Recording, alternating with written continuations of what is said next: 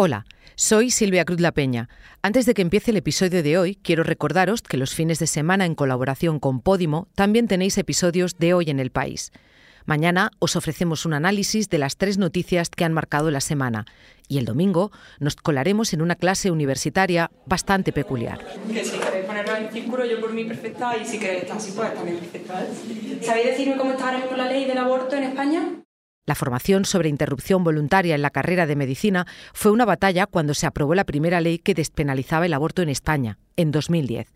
Su calidad sigue dependiendo mucho de la facultad en la que se estudia o de qué profesor te toque. Ahora sí, os dejo con el episodio de hoy.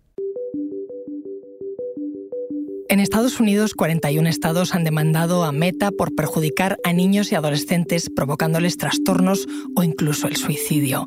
Este escándalo se hizo público en 2021 con los llamados Facebook Files, una investigación que se basaba en documentos internos que filtró una ex empleada de Facebook, Frances Hogan. Hemos hablado con ella. Dice que esta demanda cambiará para siempre la relación entre niños y redes sociales. De momento, Bruselas le ha pedido también explicaciones a Meta sobre qué piensa hacer para evitar el daño a los menores. Soy Ana Fuentes. Hoy en el país, ¿puede una demanda colectiva frenar a Facebook?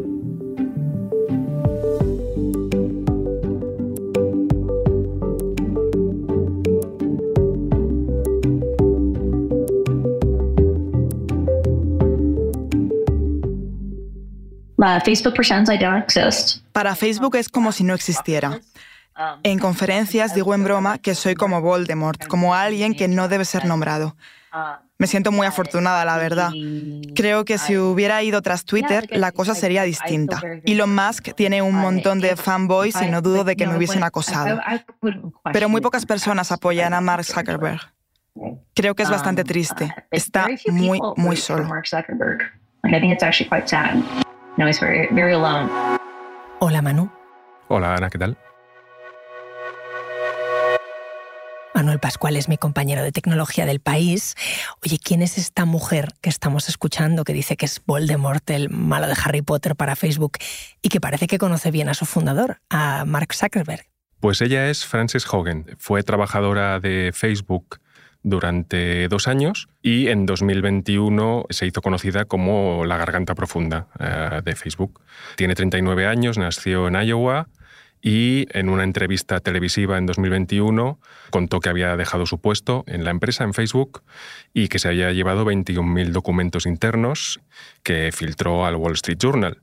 Este periódico pues, eh, elaboró una investigación periodística extensa en base a esos documentos que bautizaron como Facebook Files. Cuéntame más, ¿en qué consisten esos Facebook Files? Fue una eh, investigación periodística que sacaron durante, en varias entregas durante semana y algo, creo recordar, en septiembre de 2021 y lo que revelaron fue que los ejecutivos de Instagram y de Facebook tenían conocimiento de que esas redes sociales causaban perjuicios graves en los usuarios y especialmente en las usuarias. Se sabe que hubo chicas, adolescentes, que tuvieron trastornos alimenticios por culpa de pues, los contenidos que consumían en estas redes sociales. Incluso en algunos casos, algunas y algunos llegaron al suicidio. Los ejecutivos sabían que eso sucedía y no hicieron nada al respecto. También la investigación reveló que los ejecutivos de la compañía sabían que sobre todo Facebook producía desinformación y tampoco hicieron nada al respecto, y que fomentó contenidos que alentaban el odio y tampoco hicieron nada al respecto. O sea, que Francis Haugen filtra documentos que muestran que estas empresas, Instagram, Facebook, es decir, Meta, causan trastorno a sabiendas entre los jóvenes y desinformación. Pero ¿y cómo se supo que fue ella quien filtró todo esto? Pues porque ella decidió dar la cara. La filtración se produce eh, a mediados finales de septiembre del 21 y el 3 de octubre da una entrevista en el programa 60 Minutos de la CBS en la, que a cara descubierta eh, pues dice quién es y por qué lo había hecho. Bueno, a ti te lo contó, ¿no? Tú has hablado con ella. Sí, sí, sí. Eh, hablé con ella hace poco, dimos una entrevista en el periódico. No da muchas, por lo menos en medios españoles no ha dado demasiadas. Y bueno, sí que tuve pues al final 30 minutos eh, de conversación con ella. Se nota que tiene muy trabajado el discurso. De hecho, desde 2021 que abandonó Facebook hasta hoy, bueno, ha montado una ONG en la que vela por la transparencia de las redes sociales y aparte de eso lo que hace es dar conferencias y testificar en sitios sobre las revelaciones que, hizo. Le pregunté por qué lo había hecho y, esto es lo que me contó. Tenía unas expectativas increíblemente bajas cuando di ese paso. Mi motivación principal era poder dormir por las noches. Sabía que ya no era el responsable de lo que se estaba haciendo, que ya no era parte del problema. Y todo lo que ha pasado desde entonces es fantástico. El hecho de que se haya presentado esta demanda lo es. Siempre he creído que el camino judicial era la única forma de que acabáramos avanzando. Así sucedió con el tabaco y con los opioides. Yo soy cuáquera. Realmente creo en el poder de la verdad.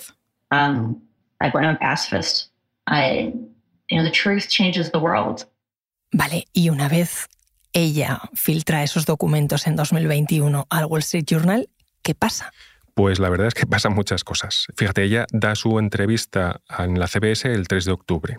El 28 de octubre, es decir, menos de un mes después, Facebook pasa a llamarse Meta. Le cambian el nombre a la empresa y Zuckerberg anuncia el proyecto del metaverso. Es verdad que es un proyecto en el que la compañía lleva mucho tiempo trabajando. Eh, según nos contaron en su momento, el anuncio de Meta estaba previsto con antelación, pero casualmente sucede menos de un mes después del mayor bombazo que ha tenido Facebook en su historia desde eh, Cambridge Analytica que si recordáis fue el escándalo en el que se supo que Cambridge Analytica, esta empresa británica, había usado datos de, creo que fueron 87 millones de usuarios de Facebook para influir en las elecciones que le acabaron dando la presidencia a Donald Trump. Otras cosas que pasaron, pues el Senado de Estados Unidos llamó a declarar a Haugen para que explicase los documentos que había filtrado. Posteriormente el Parlamento Europeo también la llamó, el británico también. El Senado también llamó a Zuckerberg para que hablase sobre ello. O sea que fue un escándalo. Sí, sí, sí, sí.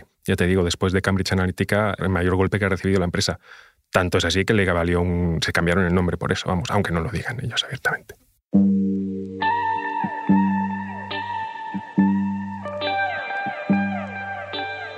Vale, todo esto es política y empresa, pero ¿y en la calle esto qué consecuencias tuvo? Pues hay un antes y un después eh, de lo que filtró Hogan porque por primera vez se da a la gente pruebas de algo que se había sospechado eh, durante tiempo y es que pues que las redes sociales eh, tienen sus efectos negativos. El hecho de que afecta, lógicamente afecta a la, gente adulta, pero a los jóvenes que son más moldeables, pues les puede perjudicar mucho, les puede afectar a su salud mental el hecho de estar expuestos a según qué contenidos, puede cambiar sus hábitos. Entonces, muchos padres, al ver que había pruebas de que eh, la empresa ahora Meta conocía un efecto nocivo que tenían las redes sociales, pues decidieron demandar a la, empresa y empezó una cascada de demandas contra Meta, también luego contra otras redes sociales, eh, pues que ha ido creciendo hasta hoy. ¿Y qué ha hecho la empresa? ¿Qué ha hecho Meta? Me has contado antes lo del cambio de nombre, pero frente a estas demandas que le ponen las familias, ¿cómo ha reaccionado? Desde el año pasado que empezó la cascada de demandas, Meta dice que ha puesto a disposición de los padres y de los usuarios más de 30 herramientas dirigidos un poco al control parental, a que como padre puedas controlar en qué momentos, cómo tu hijo consulta las redes sociales. Se supone que las redes sociales no las pueden ver los niños, claro. Eh, y eso es, pero claro, ¿cómo, cómo, ¿cómo te aseguras de que un niño no dice, sí, soy adulto? ¿no?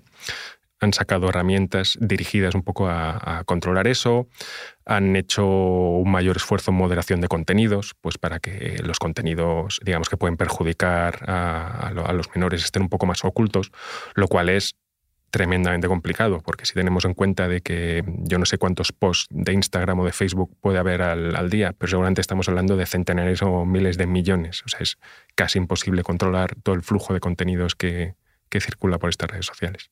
Ya me imagino. Esto que me cuentas es de Estados Unidos, esas familias que se unen para demandar a la gran tecnológica, a Meta, por ese daño nocivo a sabiendas que estaban provocando eh, sus redes, sus productos en los niños. Pero esto de demandar colectivamente, ¿se puede hacer en España? Eh, sí se puede hacer.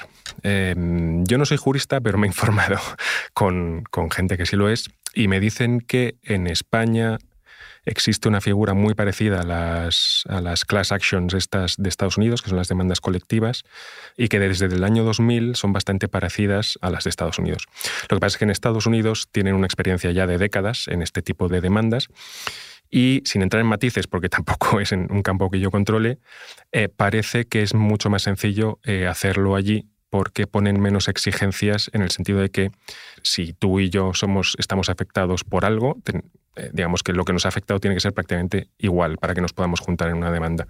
Mientras que en Estados Unidos se abre un poco, se abre un poco la mano y es, más, más, sencillo. Así que a la práctica lo que sucede en España es que si quieres pedir daños y perjuicios, al final presentas una demanda individual porque es más rápido. ¿Y en Estados Unidos esta demanda colectiva contra una tecnológica tiene precedentes? ¿Había ocurrido antes?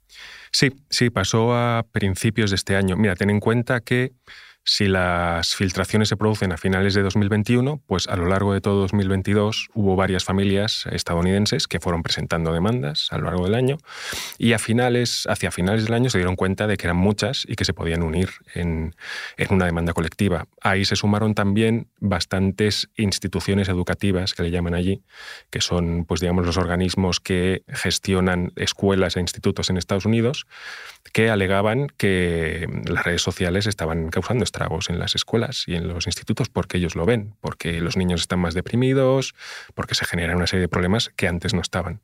Todo esto es posible gracias a, las filtraciones de Hogan, porque antes no había pruebas a las que agarrarte. Tú podías decir que una red social, que creías que tu hijo estaba deprimido por una red social, pero es que ahora hay documentos que prueban que los ejecutivos sabían que el efecto de sus redes sociales eh, podían causar ese tipo de problemas sobre los jóvenes.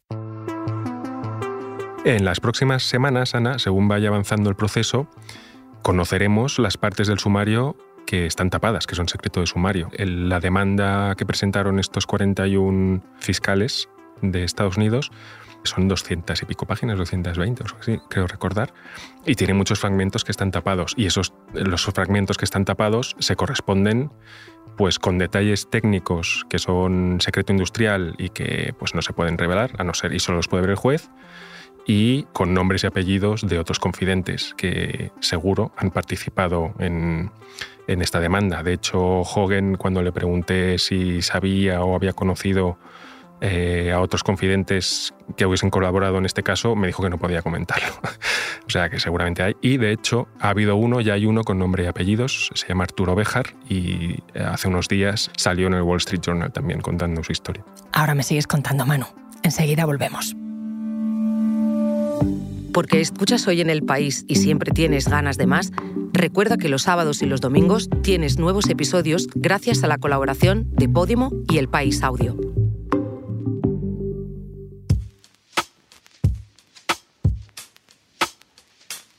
Estábamos hablando sobre esa demanda en 41 estados de Estados Unidos contra Meta eh, por perjudicar a sabiendas a niños y adolescentes y también de la persona que puso este tema eh, en, encima de la mesa, Frances Haugen, antigua empleada de Facebook. Tú hablaste con ella.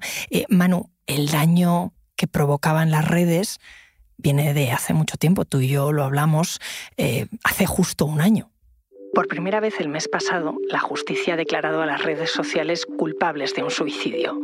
Fue el de Molly Russell, una adolescente británica que en 2017 acabó con su vida tras pasar sus últimos seis meses expuesta a contenido virtual sobre autolesiones y suicidio en varias plataformas.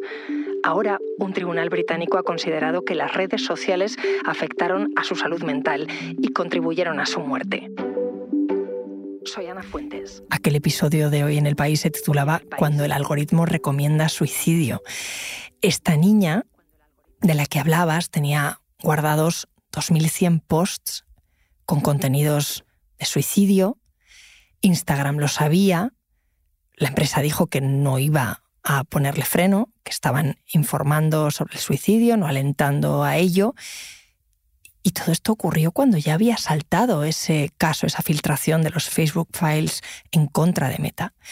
¿Qué ha cambiado desde entonces? Pues en ese caso concreto eh, no ha cambiado demasiado. Eh, hubo, esto fue a finales del 2022, creo.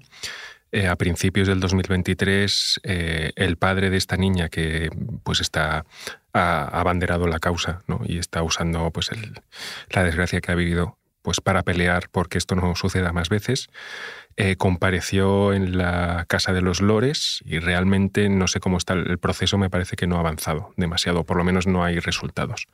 Sí que te puedo decir que este caso es uno más de un mare magnum de casos de suicidios que se sabe que están ya, digamos, denunciados en Estados Unidos. Tú por todo esto también le preguntaste a Frances Hogan, ¿no? Eh, cómo creía que iba a acabar este proceso de demandas y de familias en contra de Meta por el daño que había provocado a sus hijos. Es una gran pregunta. Creo que es difícil imaginar cuánto ha cambiado el mundo en la última semana. Los adolescentes tienen un increíble sentido de la injusticia. Realmente no les gusta que se aprovechen de ellos. El texto de la demanda deja claro que Facebook no priorizaba el bienestar de los niños. Así que incluso si Facebook consigue salir bien parado del juicio, ahora sabemos lo que las redes sociales les han hecho a los niños. Algo pasará, aunque solo sea que los consumidores se vayan o los anunciantes decidan dejar de poner dinero. Hogan habla de anunciantes. ¿Todo esto le ha pasado factura a Zuckerberg? ¿Ha perdido anunciantes? ¿Ha perdido dinero por este escándalo? Pues a corto plazo no, no ha tenido ninguna consecuencia. Es más, a la semana siguiente de conocerse esta gran demanda de 41 fiscales generales de Estados Unidos, eh, Meta anunció un récord de beneficios trimestrales de 11.500 millones que esto es un 164% más que el mismo trimestre del año pasado. También Mark Zuckerberg lleva ya tiempo diciendo, y ellos tienen muy claro, que su futuro no está aquí, no está en las redes sociales. Ojo, Facebook sigue siendo la, la, red social, aunque pensemos que está de capa caída, es de lejos la red social más grande del mundo. Tiene unos 3.000 millones de usuarios activos. Supera YouTube, y supera, que tiene 2.500, supera con mucho a WeChat, que es la China, de 1.300. Meta tiene entre las cinco mayores redes sociales, tiene tres, que son Facebook, WhatsApp e Instagram. Pero Zuckerberg tiene muy claro que el futuro de la empresa no está aquí. Ellos son conscientes de que están perdiendo base de usuarios entre los jóvenes, creen que Facebook ha tocado techo ya porque ha crecido en todos los países donde podía crecer y saben que los jóvenes están yendo a otras cosas. Así que sus apuestas principales ahora mismo son inteligencia artificial y metaverso. Pero más allá de lo corporativo, del gigante tecnológico que sigue siendo Meta, está la confianza de la gente, ¿no? ¿Tú qué crees que va a pasar después de todo esto? Pues Hogan decía que mm, el daño ya está hecho, que digamos que el, debate eh, en torno a eh, la relación entre los jóvenes y niños y las redes sociales se ha abierto. Y la bola de las demandas eh, va a seguir creciendo porque hay muchos niños que han sufrido con esto. Hay una cosa importante también que todavía por tiempo no hemos llegado, es que todavía los niños que se han criado en un ambiente de redes sociales todavía no son adultos hay una gran incógnita que planea sobre este tema y es qué va a suceder cuando los niños que han vivido en este entorno tengan 18 o 20 años. Ahí puede haber también otra cascada de demandas porque veremos si efectivamente les ha pasado factura mentalmente o no el hecho de estar expuestos a algo que nosotros no, no hemos tenido desde que somos niños. Gracias, Manu. Gracias a ti, Ana.